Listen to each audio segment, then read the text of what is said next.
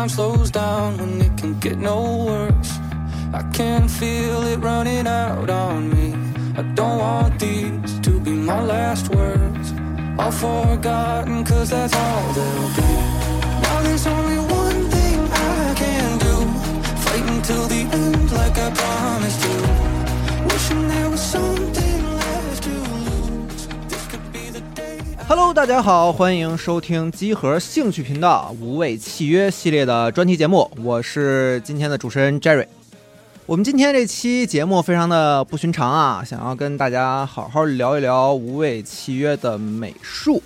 我们非常有幸的远程连线了一位我个人一直以来在 A 站关注着的，也是我非常喜欢的一位拳头公司的艺术家苏可老师。首先，还是请苏可老师本人来跟我们大家打个招呼吧。好，谢谢 Jerry。呃，季和朋友们，你们好，我是苏可，我是拳头的高级首席插画师，我现在在无畏契约组负责这个二 D 美术风格，然后我也画这个赛季的宣传海报，还有大部分特工的插画，就例会这种。苏可老师本人现在是在拳头总部，跟我们其实是有一个挺长的时差的。对对对，其实我个人，呃，认识苏可老师的画的时间真的非常的早。我甚至今天去查苏格老师以前的画的时候，我才意识到，哦，原来这张画也是你画的。我说出来，可能很多我们的听众也能想得到啊，就是其实大家都意识不到，DOTA 在 War 三时期的六点几的版本载入的插画就是您画的。嗯，最后一张吧，啊、不是六点六点四八那个版本吧，应该是啊、具具体也怎么说呢？在我这个无数个网吧的日日夜夜，是吧？当我玩游戏掉线的时候，就是盯着这张 载入图陷入沉思啊。那苏科老师，您是怎么进入游戏行业的？因为我知道现在您的主要这个职位是无畏契约的二 D 插画艺术家嘛？那您是怎么当时从这个 DOTA 进入这个整个游戏插画行业的呢？好好好，嗯，我最早最早先是这个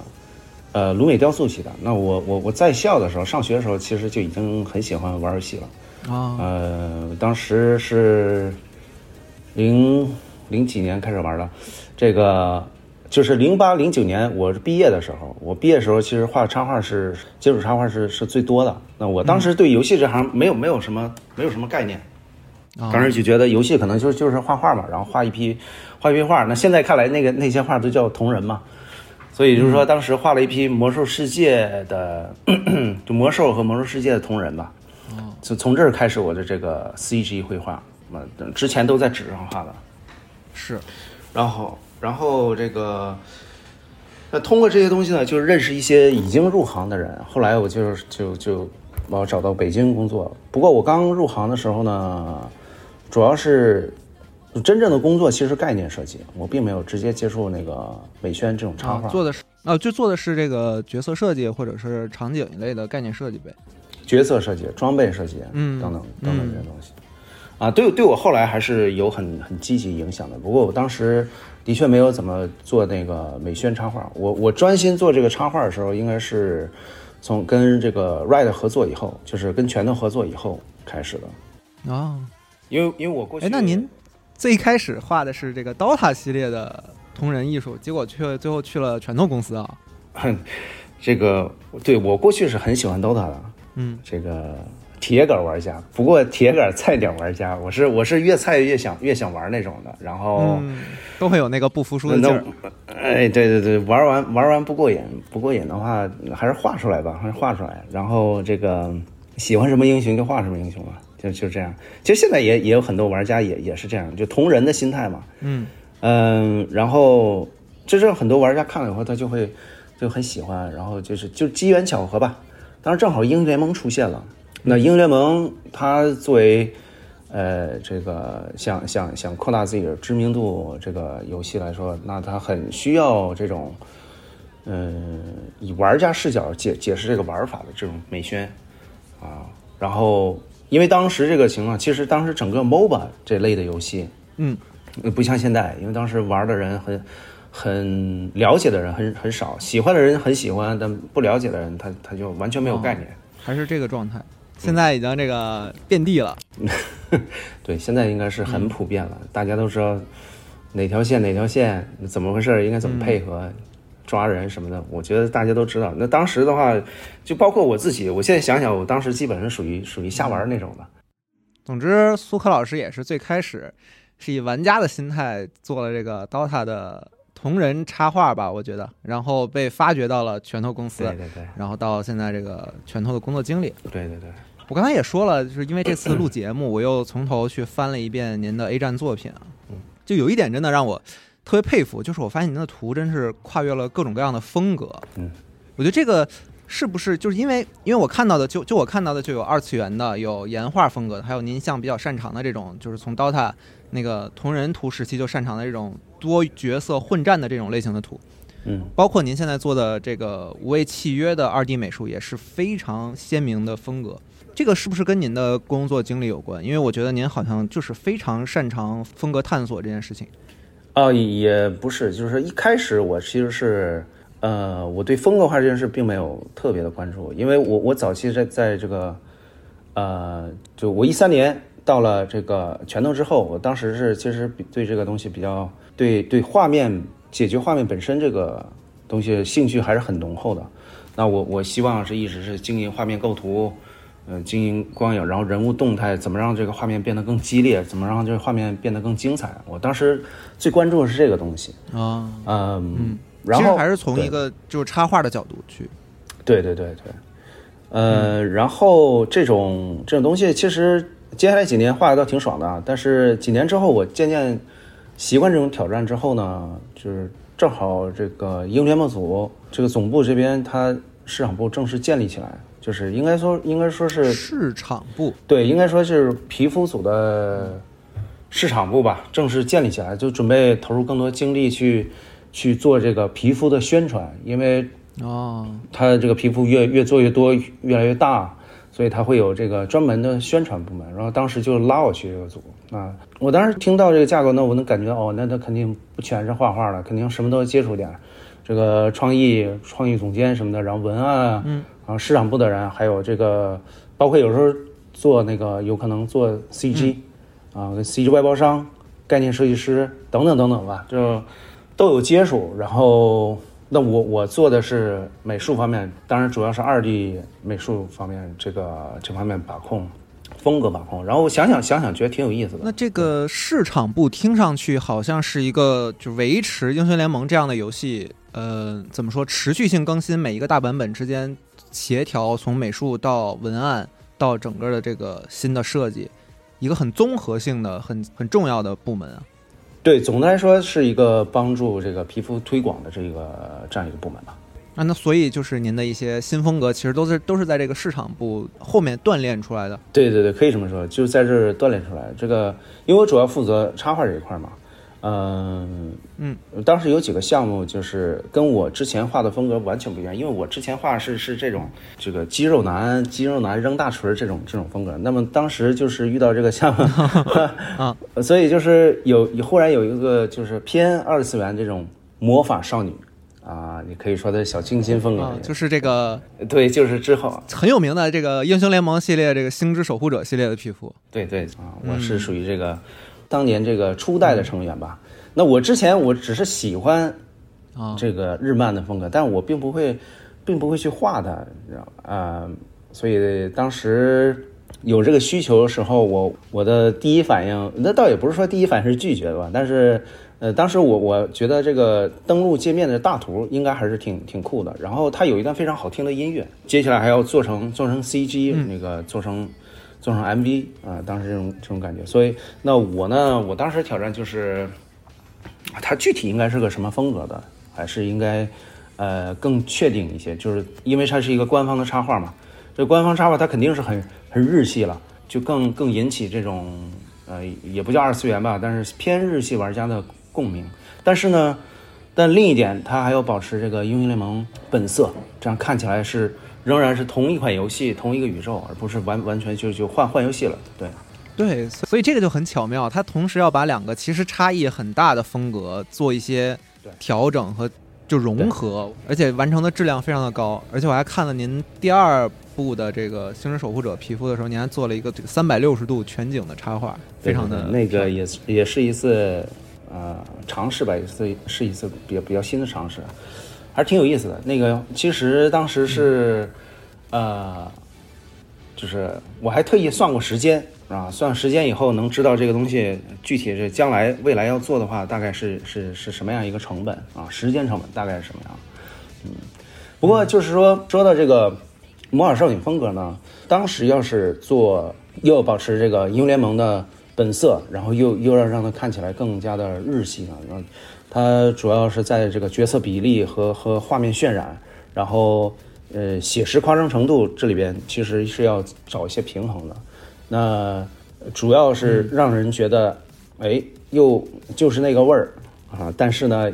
又能感觉到这就是英雄联盟，还是个挺挺有趣的挑战的，嗯。确实，最后《星之守护者》发展到今天，也是一个我觉得英雄联盟里面最有代表性的嗯，世界观系列越来越完善了。是，其实这个我还是接受度比较高的，那不是说所有主题一开始都很喜欢，都是都是慢慢慢慢喜欢起来的。比如说这个之前有一个日食，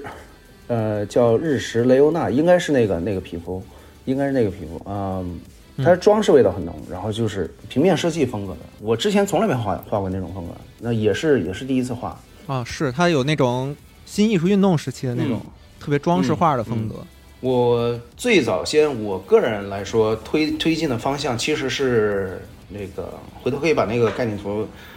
发给你啊。我最早先推进的方向更更有点像是电影电影这种效果的啊，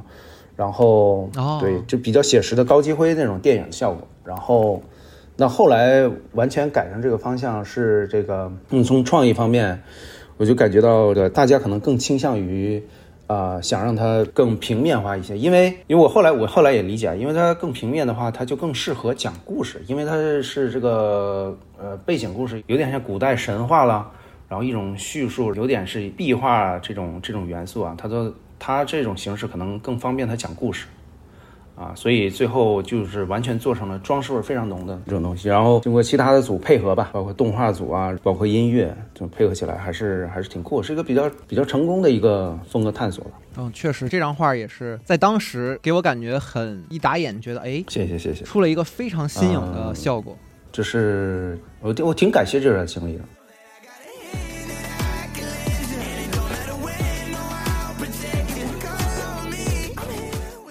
啊，就您刚才介绍的这些项目，其实都是您一直在英雄联盟组里有非常活跃的表现的代表。那您后来又是为什么去到了无畏契约这边这个这个制作组呢？当时是有什么契机吗？呃，我到这个组其实比较就比比较随意，比较随机吧，嗯啊，因为因为我当时我我当时也不知道这无畏契约后来会会会这么火，呃 当时那谁能谁能猜到是吧？呃，我我当时就是比较单纯的觉得可以在美术上做一些提升，啊，就是这当时比较巧的啊，我我跟那个美术组组长就是我们是就算哥们儿吧，嗯，我当时想换个组，我说我说你们这个游戏看起来差不多了，差不多，那现在美术好像就二 D 这方面，插画这方面，我看我觉得我能帮上忙，啊，我觉得我们帮上忙。然后他说那那太好了，那你来的话，我们到时候聊聊。啊，那这个组长其实他就是主管的，就是呃无畏契约这个组呗。对，主要是管这个呃角角色这一块，角色这一块。那你要宣传，那属于是一拍即合。对我们之前我们之前就合作过，嗯之前合作过好好几年呢，嗯。啊，我们当时这个聊的话题挺轻松，但是内容其实是比较实在的。嗯，就是我比较清晰的表达，就是说，就是说，我觉得你们这风格可以跟市场部连接的更强一些。当然我，我这么说就是完全凭之前我跟市场部合作的经验，就是在英雄联盟组跟他们合作经验。嗯，就说到这儿，其实我还是挺感谢那段经历的，因为。因为他就是那种合作，让我有意无意的。虽说我接接触了各种各样不同的项目啊，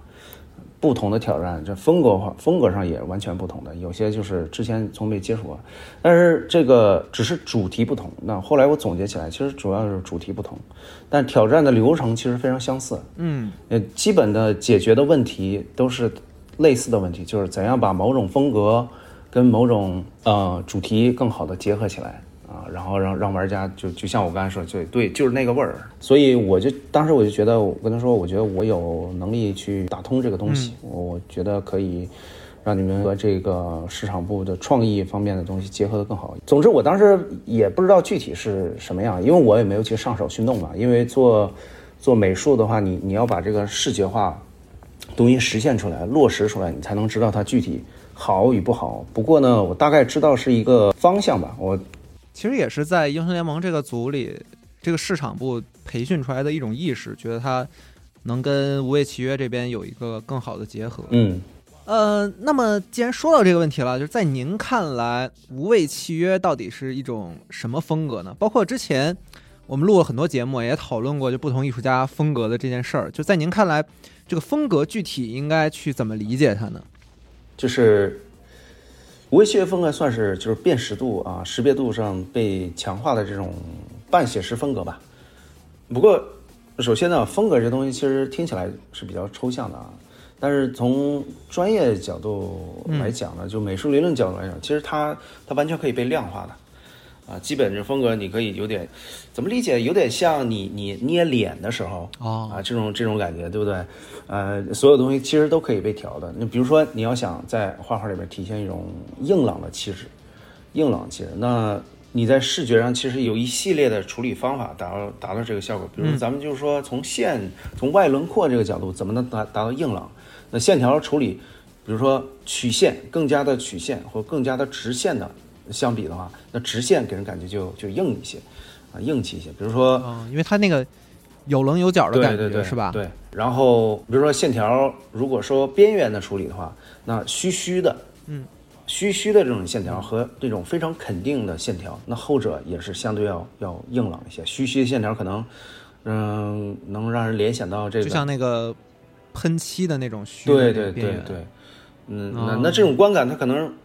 能让人联想到这种毛茸茸的这种软软的东西，所以他他就觉得没有那么那么硬。但是单说这些东西，它都不是绝对的哈。但是当很多条件叠加在一起的时候，那比如说虚虚的曲线和这种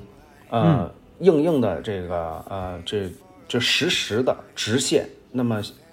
显然就是直线要要给人观感上来说就更果断、更更硬朗一些，就是气质，所谓的气质更硬朗一些。这种这种虽然说很抽象的这么一个概念，但是可以通过这种视觉化的东西给一种引导。所以就是说，对美美术这个风格化的关键一点就是找到这种可以量化的东西。那你在量化过程中呢，去明确目标，然后找准定位的话。呃，就是当所有的这元素都朝着一个方向，嗯，同一个方向去努力的话，那这个风格就足够强烈。嗯，其实我觉得刚才那句话说的特别好，就是这个美术风格其实是在某种上说可以被量化的。哎，那你们是怎么定位这个具体到无畏契约的这个风格上呢？嗯，我们这对于这个游戏内的风格，我们内部其实有一套更精确、更细致的定义，但是很长。嗯，这个就不是面向玩家的，主要是对于这个艺术家沟通啊，你们内部协调的时候用的一些词儿。对对对，但是但是我在这可以说一个简化的版本啊，就是可以说是，呃，非官方吧，就是说，呃，简简洁概括、简单概括、高识别度，嗯，然后半写实风格吧。哦，确实这个定位其实也挺明确的。那这个你们刚才说艺术家，你们在。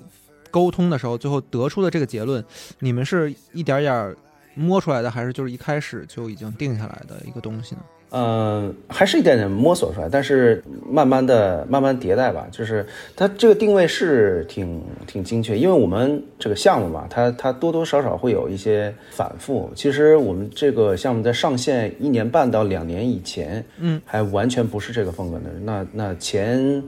前几年是。就是完全不一样的一个美术方向，那更写实，然后也更强调细节，就是是比较传统的那种高质量插画，呃，然后是高质量画面，就是很很精美，冲着那个方向去的，嗯，哦，有点像那个主流的射击游戏的那个三 A 的感觉，对对对对，三 A 方向那个。然后后来呢，我们就就有一个业界的一个大佬加入这个团，就 Moby Frank 啊，就是我很喜欢这个人，当然他现在已经已经不在拳头了啊，现在已经不在 Red。呃，然后他当时加入这个团队的时候呢，他就就非常的就是大刀阔斧吧，可以这么说。然后他他的观点就是一定要强调游戏美术和这个玩法的联系。五位契约呢，它是其实这种比较，但你玩过的话你就知道，它其实很讲究这个策略性的，讲究射击的准度，嗯，然后也非其实非常讲究反应的这种玩法。那设计上呢，它肯定是希望游戏体验更加纯粹，然后然后未来甚至说未来它也更加适合电子竞技，嗯，所以也就是说美术要让要要更加的强化这个东西，然后让玩家这在这个游玩过程中更加单纯，更更集中注意力。所以就是说识别度这个辨识度啊，嗯，应该做到很高。就比如说在两派人狭路相逢的这种情况下，狭路相逢这种情况下，反应一定要快，那很紧张的，对不对？那第一时间赶到马上就要认出来谁是敌人，谁是队友，就是是这种情况。就他他得快速的把那个信息推到玩家的面前。就如果你要求的是一个你反应非常直接的游戏的话，你在美术上就得做到这一点。对，没错，没错，就是识别度高嘛。识别度高的意思就是所有影响识别度的东西就都要少。那，嗯，那具体到画面上来说呢，就是你画面的细节，某种程度的画面细节就要有意的被简化，你就不能把所有全是漂亮的东西啊，都都都放上去。嗯，然后另外也就是说，从这个也是从产品角度上。游戏的定位来说，从受面受受受众面来说吧，这个也希望更多玩家参与，所以就是也有个也有个说法，就是要让连贫民窟的电脑也能跑得了这款游戏啊。也就是说，对对，就是说不管什么电脑，它都能它都它都得呃让它能跑得流畅。然后，所以尽可能优化吧。确实，有些玩家进游戏说：“哎，这怎么这是个新游戏吗？”会有这种想法，但其实它是有一些自己的考量在里面的。对，包括它的美术风格，其实也对，在这个因为你们，我我可以这么说吧，你们在画面的要求上其实是要往下降的。对对对。但是为为了这个目标，你们其实匹配了适合它的美术风格。对，细节度往下降，但是这个呃美术质量并不降。那也就是说，这些点加起来呢，就是最终。呃，游戏美术就就成了这种，呃，高度简简洁，然后高识别度的这种风格，这个是当初定下来的。后来加上我们现任这个美术总监就是 Chris Hong 的持续改进吧，一直到今天，然后成了我们游戏今天的样子。当然，这是游戏里的这这一部分。那我后来我主要负责的是二 D 插画这一块，这一部分呢，其实也是基于之前的这个基础上。就是尊重原来这个这个方向，然后呢，更多的就把游戏内的风格跟市场品牌这是这种元素结合起来。嗯，所以其实这个游戏内部的美术风格就是经历过一些调整和修改，然后等到到了您这个二 D 的部分的时候，其实您要既要把握住它这种呃，我应该怎么说呢？它这种美术风格上的要求，然后又要找到一些自己独特的东西。对对对，然后是这种，因为呃，市场部呢，他对这个品牌有一个非常清晰的。这个定位，它是那种，我就用我的话来讲吧，就是那种比较现代感的、比较年轻化的，然后，然后也也也强调一定战术性的这样这样一个定位。我当时就听他们讲了，我觉得哇，这感觉真对，就是给我这种这种感觉啊。你比如说，你有没有注意到，就是这个这游戏跟大大多射击游戏并不是很相似的地方，就是说。大多科幻类的这个游戏，它强调是这种未来感哈，科技感啊。对。那么这个这个游戏，它其实它并不是完全强调这种就未来感，越未来越好，而它更多强调一种现代感，是那种它设定是那种更像那种在不远的未来这这样一种设定。就是这个角色的着装风格这类的是吧？包括装备一些东西。嗯，对对对。然后，然后所谓这个这个战术性呢，就是说也是有一个平衡，它有一定的战术性，就是这些人他不光是这个城市里最酷的最酷的仔这种感觉，他们其实是是 经经过经过专业的训练的，但是呢，他又不是那种军事化的这个这个完全军事化的这种这种武装武装部队的这种感觉，所以它是有一个有一个中间值，这还是挺挺挺有意思，所以这里边人。虽说他们都是这个专业的特工吧，但是实际上的穿着呢，设计还比较现代，也也比较符合当下这个潮流。确实，啊，我这个工作重点呢，就是就是尽量抓这种啊酷酷的感觉，然后就是最大化吧它的表现。确实，我感觉有些特工这个衣服，其实如果穿到了这个成都的街上去街拍的话，我觉得也是符合我们当下这个潮流的审美的。没错没错，可以直接 cosplay。嗯哼，对对对，我刚进组的时候呢，其实就就已经开始这个视觉视觉上探索了。呃，当当初虽然探索时间不长，但是其实也做过好几版。首首先就是，首先就就是调人体比例，人体比例这种风格化。上，因为我们游戏其实所有角色从观感上来说，虽然这个身高体型不一样，对，是有变化的，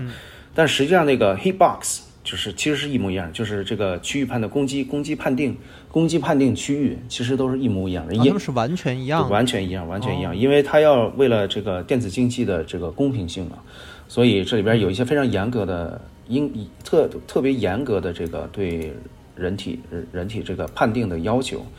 也就是说，就游戏外的插画虽然很想很想推进这个风格化，但是也要在这个角色体型、身高。呃人体比例上，嗯，就是这些东西上非常克制啊，不是说就是推得越远越好，越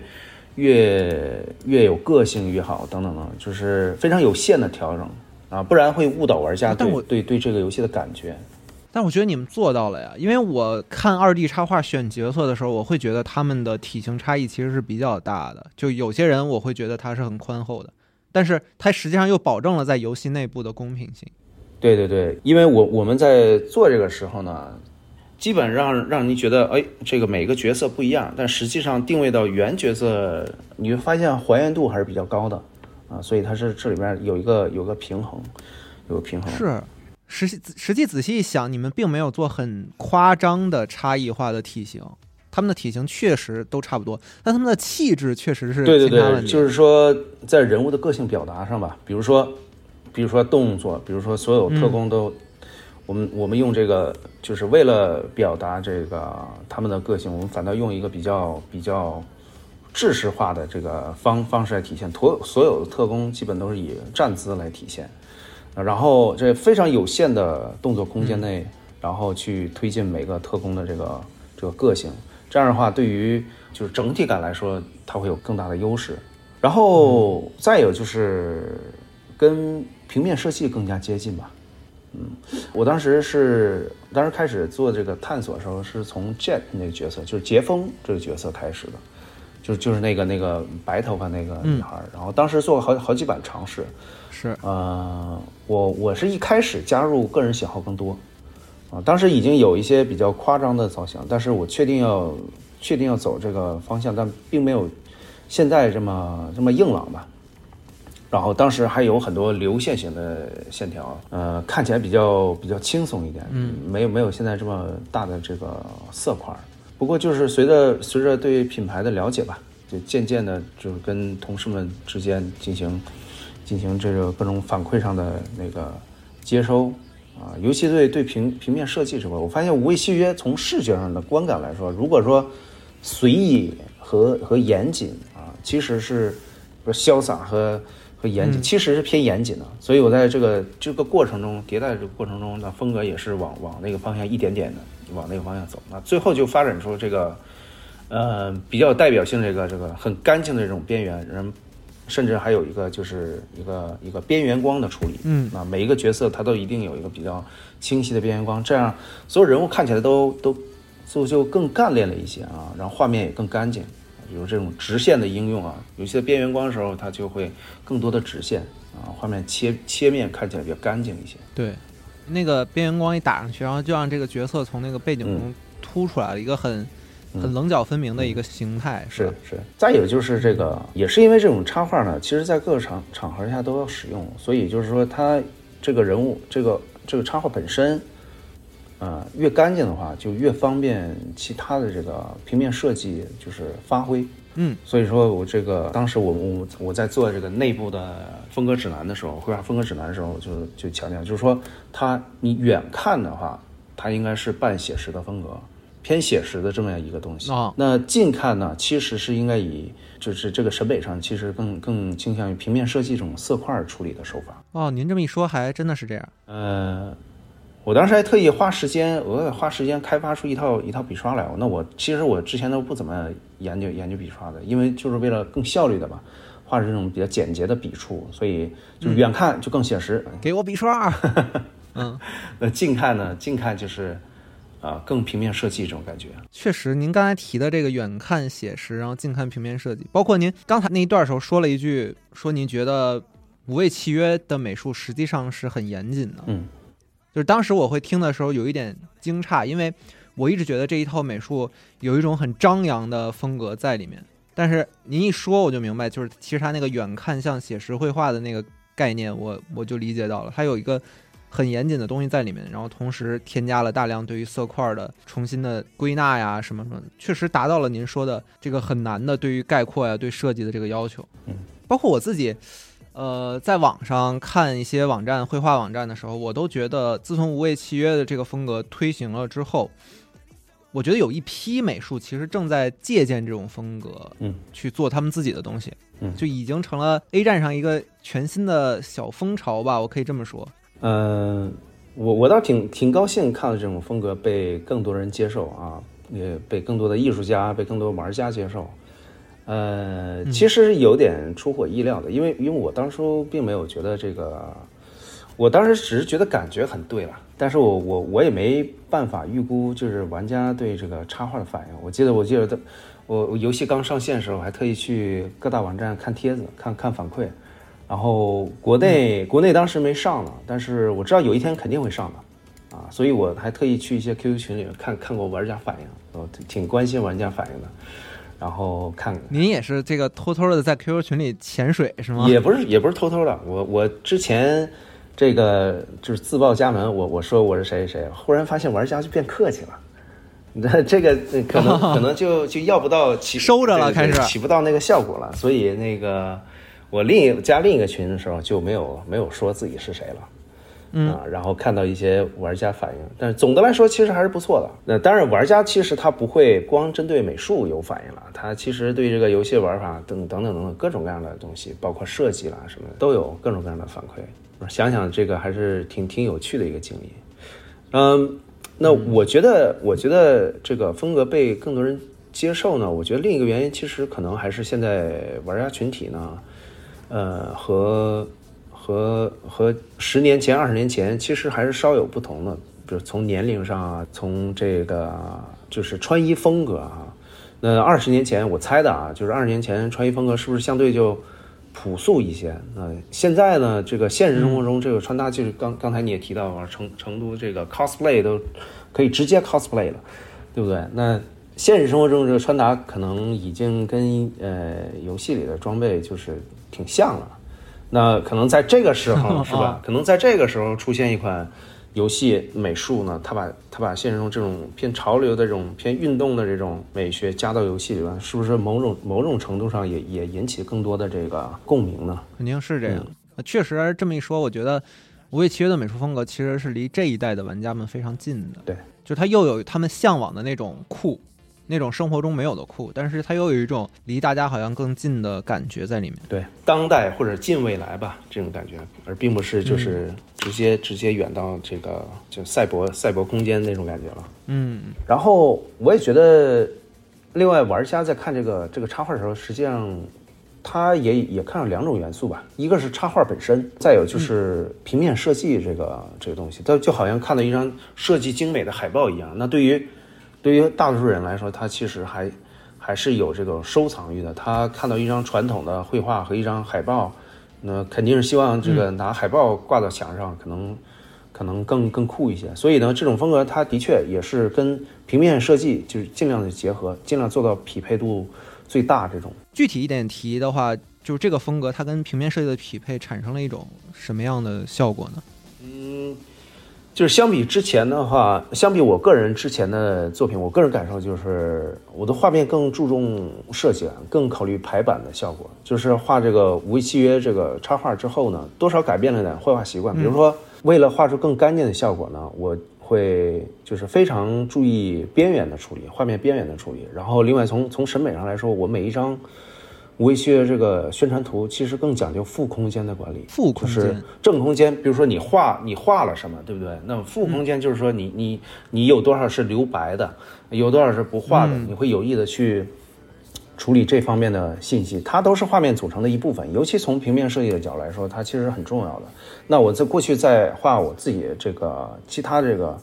呃，比较传统这种比较写实这种画的时候，可能关注要少一些。那现在除了插画本身整体的外形、构图，然后包括尽尽量做到这种形状看起来。就设计感强，形式感也更强。比如说，它看起来更像是一个三角形的，或者是圆形的，等等等等这种大的形。那么这样的话，就更有利于设计师他去做做做他这个设计上的发挥。因为基本每张图它都有这个至少十来种吧，不同的这个微调的构构图。所以其实，在微微调的这种这种布局，在这些调整中，您有意识去做了这个负空间的一些。理解为是构成啊，是一些东西。对对对，就比如说，就比如说这个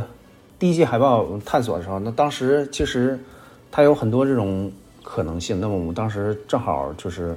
游戏那边做做 CG，然后我们就考虑要不要把 CG 这个情节然后画到宣传图里边。嗯。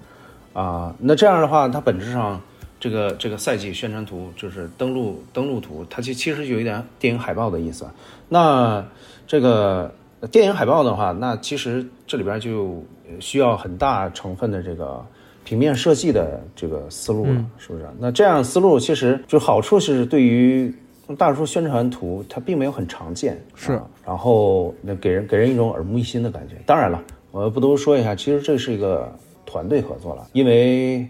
因为如果你要加加这种这种所谓的故事情节呢，游戏世界观开发组其实。他做了很多幕后的工作。那总来说，这个这个电影海报，并不是我一个人虚拟出来的。它后面的确有一些故事啊，有一些故事情节，只是我们没有把它都都写出来，都放出来而已。它本来它有一个更更全面的底层的故事为依托，是吧？对对对。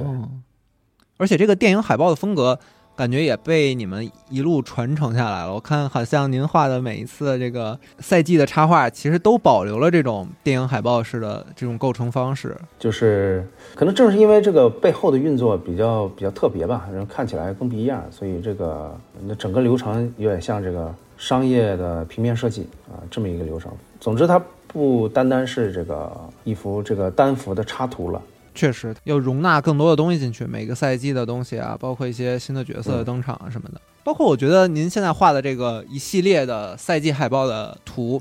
也非常容易和一些第三方网站的宣传啊，包括你们游戏的自己内部的宣传，就是形成很好的联动。就无论怎么怎么摆放，似乎都很好看。包括这次我们正在做《无畏契约》的这个专题节目嘛，我也发现这次我们做专题节目这个封面的时候。用您的图效果就非常的好，很容易出效果哎。啊，谢谢。包括这个游戏内，它这些角色的插画，它和这个动画啊，和游戏内部的 UI，其实也是相应的比较匹配的。嗯，对，就是不断的去不断去改进，不断迭代的。因为我我和这个平面设计师们磨合的时间磨合的时间比比较长了。比如说，呃，我可能会先做一个版本，然后交给他，然后配上平面设计。那么我们最后呢，这个工作其实差不多了，就结结束了，在我这边。但是我觉得，我们都觉得可以有意的在在什么地方，然后再再调整一下，所以就就反复的一个过程。其实实际上就等于把原来的一个工作的一个流程呢，呃，加上了几轮另外的几轮这个反复的过程，就是呃这样的话就是精益求精吧。总的来说就是精益求精。那渐渐的几次下来呢？呃，我们就互相都能预估出这个，呃，对方的发挥，这个最终的一个一个一个效果。对对对，所以就是哪些地方可以要处理的更概括一些，然后更更简练一些，那提前就有了准备，那渐渐的就有所谓这种风格化的处理嘛，就渐渐的形成这种这种风格。其实我就想到您刚最开始说的，您刚进这个组的时候，跟那个组长不是说你有意识要。让这个插画风格和市场部的联系更紧密。我听上去感觉最后您这种状态其实就是把插画和无畏契约的各个环节其实联系打通了。我某种程度上说，您做到了您一开始想说的那个规划。嗯，谢谢谢谢。哎呀，嗯，算是做到了吧。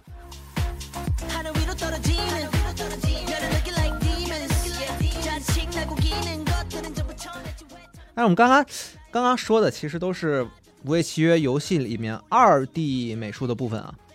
但其实我个人觉得这游戏里面还有一个绝对不能不谈的，就是游戏里面的这个枪械设计，也就是枪皮啊。我本人很感兴趣的一点就是，首先我我我当然知道啊，这个不是苏克老师您负责的这个方向，嗯。不过我觉得我们还是可以谈一谈，因为我觉得无畏契约的这个枪械设计里面也有从拳头这个英雄联盟一路继承过来的这种设计理念或者说是美学吧。嗯，比如说我自己，我一开始最开始知道的无畏契约里的一套枪皮设计，其实就是你们一个特别有名的龙的这个枪皮设计，喷火的那个是吧？呃，对对对，它有非常精彩的这个换弹动画和开枪的特效。嗯。应该这么说，我觉得《无畏契约》的皮肤设计，它跟英雄联盟其实的英雄皮肤设计，嗯，有一点异曲同工的地方。对，就是它在各个环节其实都做出了一定的提升的努力，不仅仅说我是一个外形好看而已。包括我看了一个拳头内部关于《无畏契约》枪皮设计的设计师的专访，嗯，就他就提到他们做这个冰雪皮肤的时候。大到说最基础的它的外形的特效，小到最这个这个游戏开枪的时候，它枪口的声音要怎么处理，对，就所有的细节，其实它各个环节，这些设计师们都对自己提出了更高的要求。对对，想的想的非常细。那从我这边，我当然了，我我并不是负责这一块的啊。但是我个人来说，其实我非常就是作为艺术家，作为玩家，我都非常喜欢这些枪皮。那。呃，我很早的时候我就知道这个游戏模式肯定是到时候会有会有武器的皮肤，啊，但是我的直觉就是这个皮肤会有这么多精彩的想法吗？我当时就是其实那就是还挺挺超出我的想象力的。其实我估计也也您也没想到，对对对，我估计也是挺挺超出所有的这个这个这艺艺术家的这个想象力，因为因为有很多东西啊，你要是慢慢往前走，才能做的做得更好。我我的同事们也足够的这个有这方面的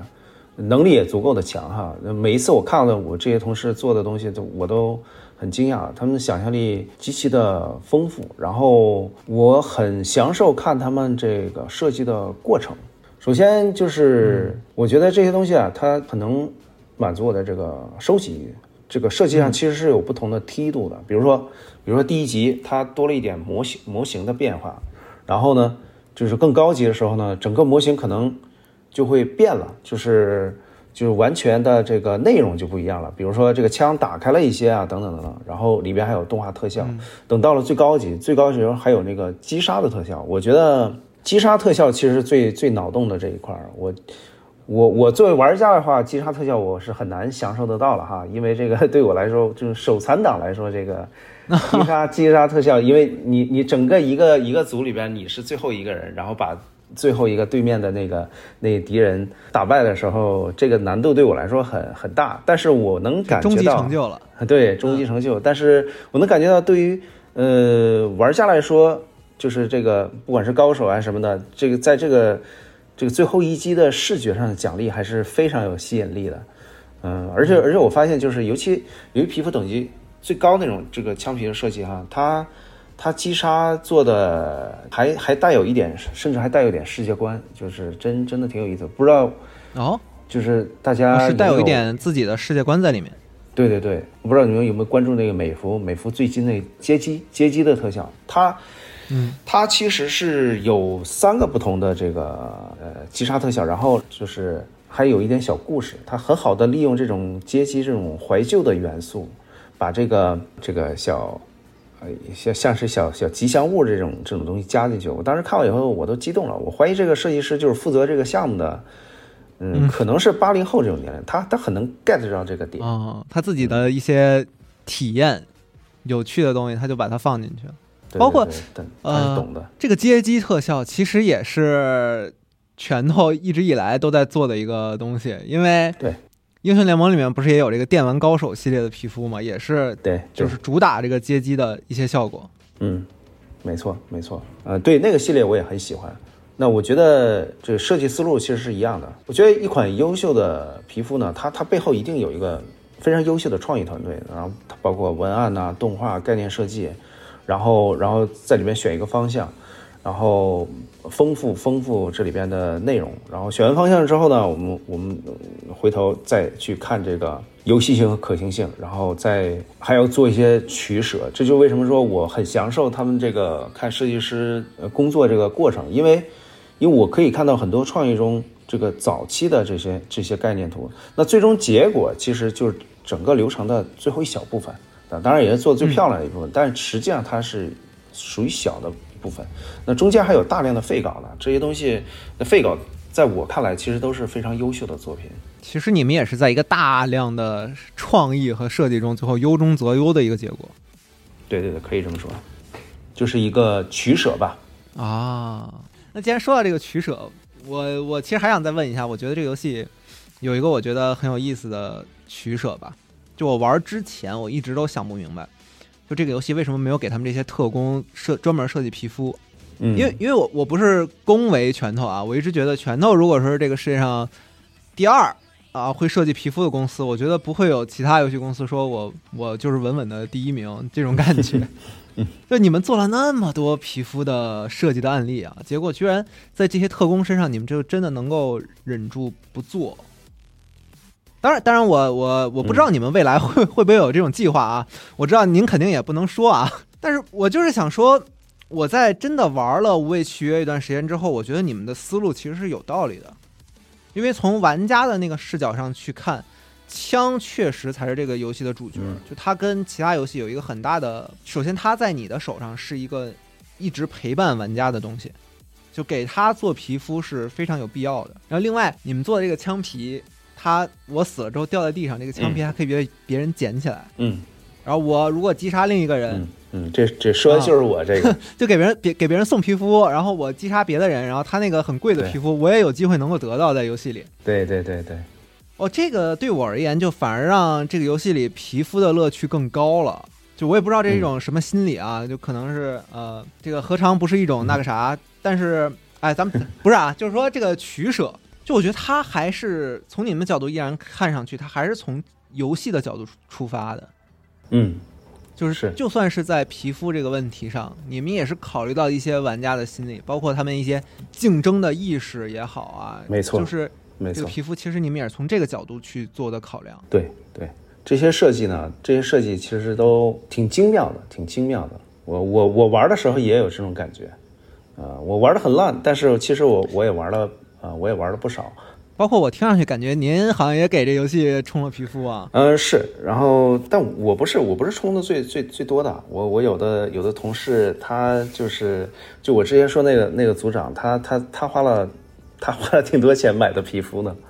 嗯，当然他玩他对对自产自销了，你们他玩的好一些，他玩的好一些，他有理由，他值得拥有，有理由付多付出一点是吧？然后整个听上去感觉。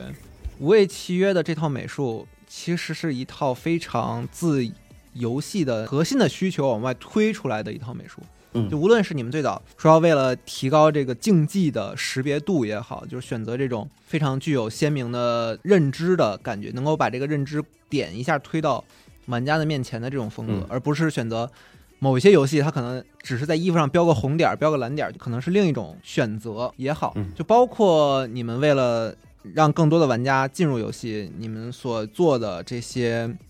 对机能上的要求的下降、下调，与之匹配的这套概括有概括性的美术风格，嗯，然后再到您做的这一套，其实要兼顾上跟各个环节，跟您说的市场部，嗯，有更多联系，然后更紧密的一步步推行的二 D 的美术风格，嗯，它整体给我一种都回到了游戏最初的要求的。角度出发的感觉，对，嗯，团队里边能做到这一点，其实还是挺挺勇敢的。包括在这个机能上，就包括画面上的这种这种取舍，其实还是挺大胆的。反正我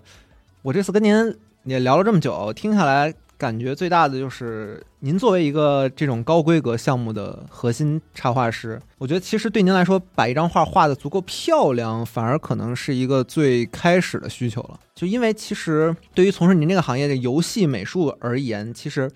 它需要的不单单纯是一张好看的图，就它有一个跟我想象中很不同的、很复杂的、跟各个环节相匹配的实际的需求在里面。嗯。我觉得可能说千言万语，最后可能还是回到一句最俗的话，就是好的游戏美术，最后归根结底一定还是得为这个游戏本身服务的。啊，没没错，这个这这话不俗，这句话其实还是挺挺实际的，啊，也其实要做到这一点，呃也还是有一定难度的，因为很多时候呢，不同部门之间相相配合的时候，比如说你作为美术部门的话，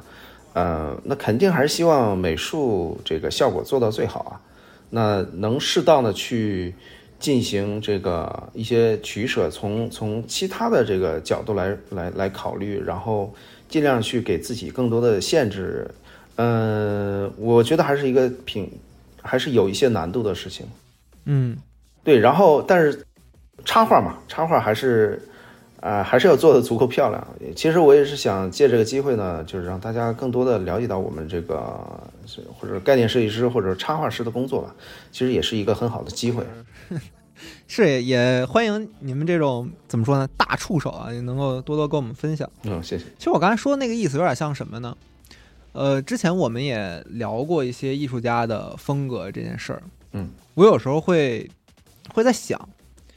风格之前我们认为它跟艺术家其实某种程度上说有一种绑绑定的关系，它很个人。嗯但其实，在实际的游戏的美术需求中，风格是至少对于某些设计师而言，风格是应该一个可以自由调控的，可以为了那个游戏去定制的嗯一种更细分的需求。嗯就是这个让我感觉特别的好。嗯嗯，这个如果说是一个问题的话，这个其实是我一个我比较熟悉的问题，因为我在 A 站呢，就是经常经常有、有呃实习生或者在校生，他他为了自己的项目的话，他可能会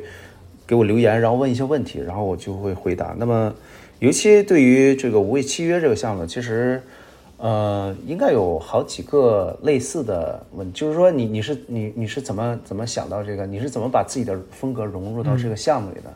那我基本每回回答就是基本就说，其实我想强调一下，这个并不是我个人风格啊，因为就就包括我刚才提到，就是说这个好的美术应该是为项目服务，这个游戏服务的。那这个风格并不是我个人的喜好，包括我刚才提到，就是说我开始的个人的喜好可能是这个项目，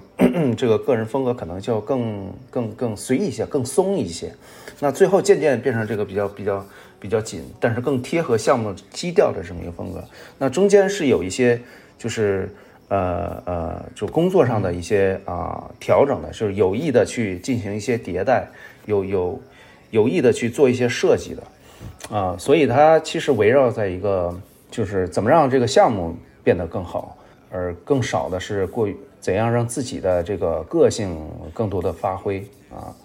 啊，并不是说这里边就会缺失自己的个性，但是呢，呃，我认为应该更多的去呃为项目，让项目的美术更好的去被展现出来。其实最后也是一个自己的风格和这个游戏本身的需求之间的一种平衡吧。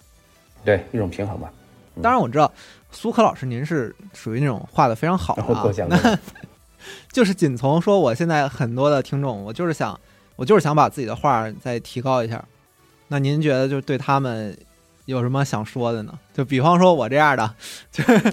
您是有什么想跟他们说？就是单纯的提高一些绘画技巧的话，您有什么经验之谈吗？嗯，我觉得，我觉得可能最简单有效的是啊、明确一下自己比较喜欢的是什么，然后进行一些临摹也好，或者专项训练也好，去去去有意的提升你的某项某项能力，或者说你还没有能没有了解到，就是说啊，具体是哪项能力有有缺失的时候，那就去试着去临摹你喜欢的喜欢的作品就好了。我觉得这是最简单直接的，因为在这个过程中呢，其实你可能享可能会享受到很多这个就是很单纯的这个画的画画的这个乐趣。然后呢，等你画完之后，嗯你再想哦，这个东西其实我也没有那么喜欢的，这这是有可能的。因为你看起来很喜欢，和你真正画完以后很喜欢，它还是有一定的的差别。但是如果之后你画完之后仍然觉得对，就是这就是我想要的，那恭喜你，你可能就找到了一个很好的方向。但是我觉得，呃，如果说从成本上来说，最低的这个这个开始的成本就是就是去体会这个呃你比较喜欢的这个某一个具体的风格也好啊，某个这个画儿也好啊，去去去感受它，在感受的过程中呢，就是一定会学到东西了。感觉苏格老师本人也是一个从喜爱和感受出发的人啊。看您最开始对 DOTA、对魔兽世界的这个喜爱，对后来其实也产生了很很嗯重的影响。其实这也是我一直以来的观点，就是画画真的还是一个以喜爱出发的事情吧。就是时刻时刻保持激情。对，时刻保持激情。好啊，今天真的非常开心啊，跟苏克老师做了这么一个对谈啊，非常期待。不知道老师您什么时候有时间回国啊，或者来北京来集合做客，到时候我们可以面对面的可能录一点儿节目啊什么的。好的，好的，谢谢。包括听完我们这期节目的人，如果有一些人是跟我一样，就已经喜欢苏克老师作品很久了，或者有一些是听了这期节目啊，自己非常喜欢苏克老师的绘画风格的话，可以关注一下老师本人的微博 s u k e 下滑杠苏可。我自己是知道他一直在微博上做一些自己的分享啊，包括无畏契约的风格的一些尝试和录屏，大家可以到时候去微博好好学习一下。好好好，谢谢谢谢。那么咱们今天就到这里。那行，好，好，那本期的无畏契约专题节目就到这里，那谢谢 Jerry，然后再见，集合的朋友们。听众朋友们，我们下期再见，拜拜。拜拜。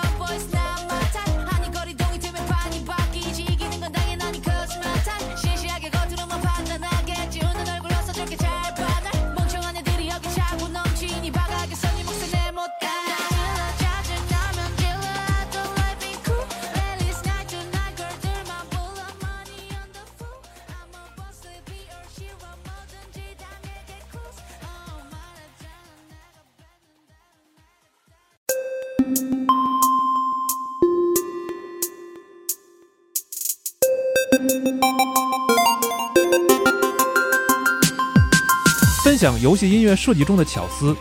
解答游戏音乐创作中的困惑。集合网独家呈现，音乐人博采生主讲，GPS 全新系列电台节目《游戏音乐创作漫谈》，用灵感与理性构建起游戏中的听觉世界。加入集合网会员 GPS，即刻收听。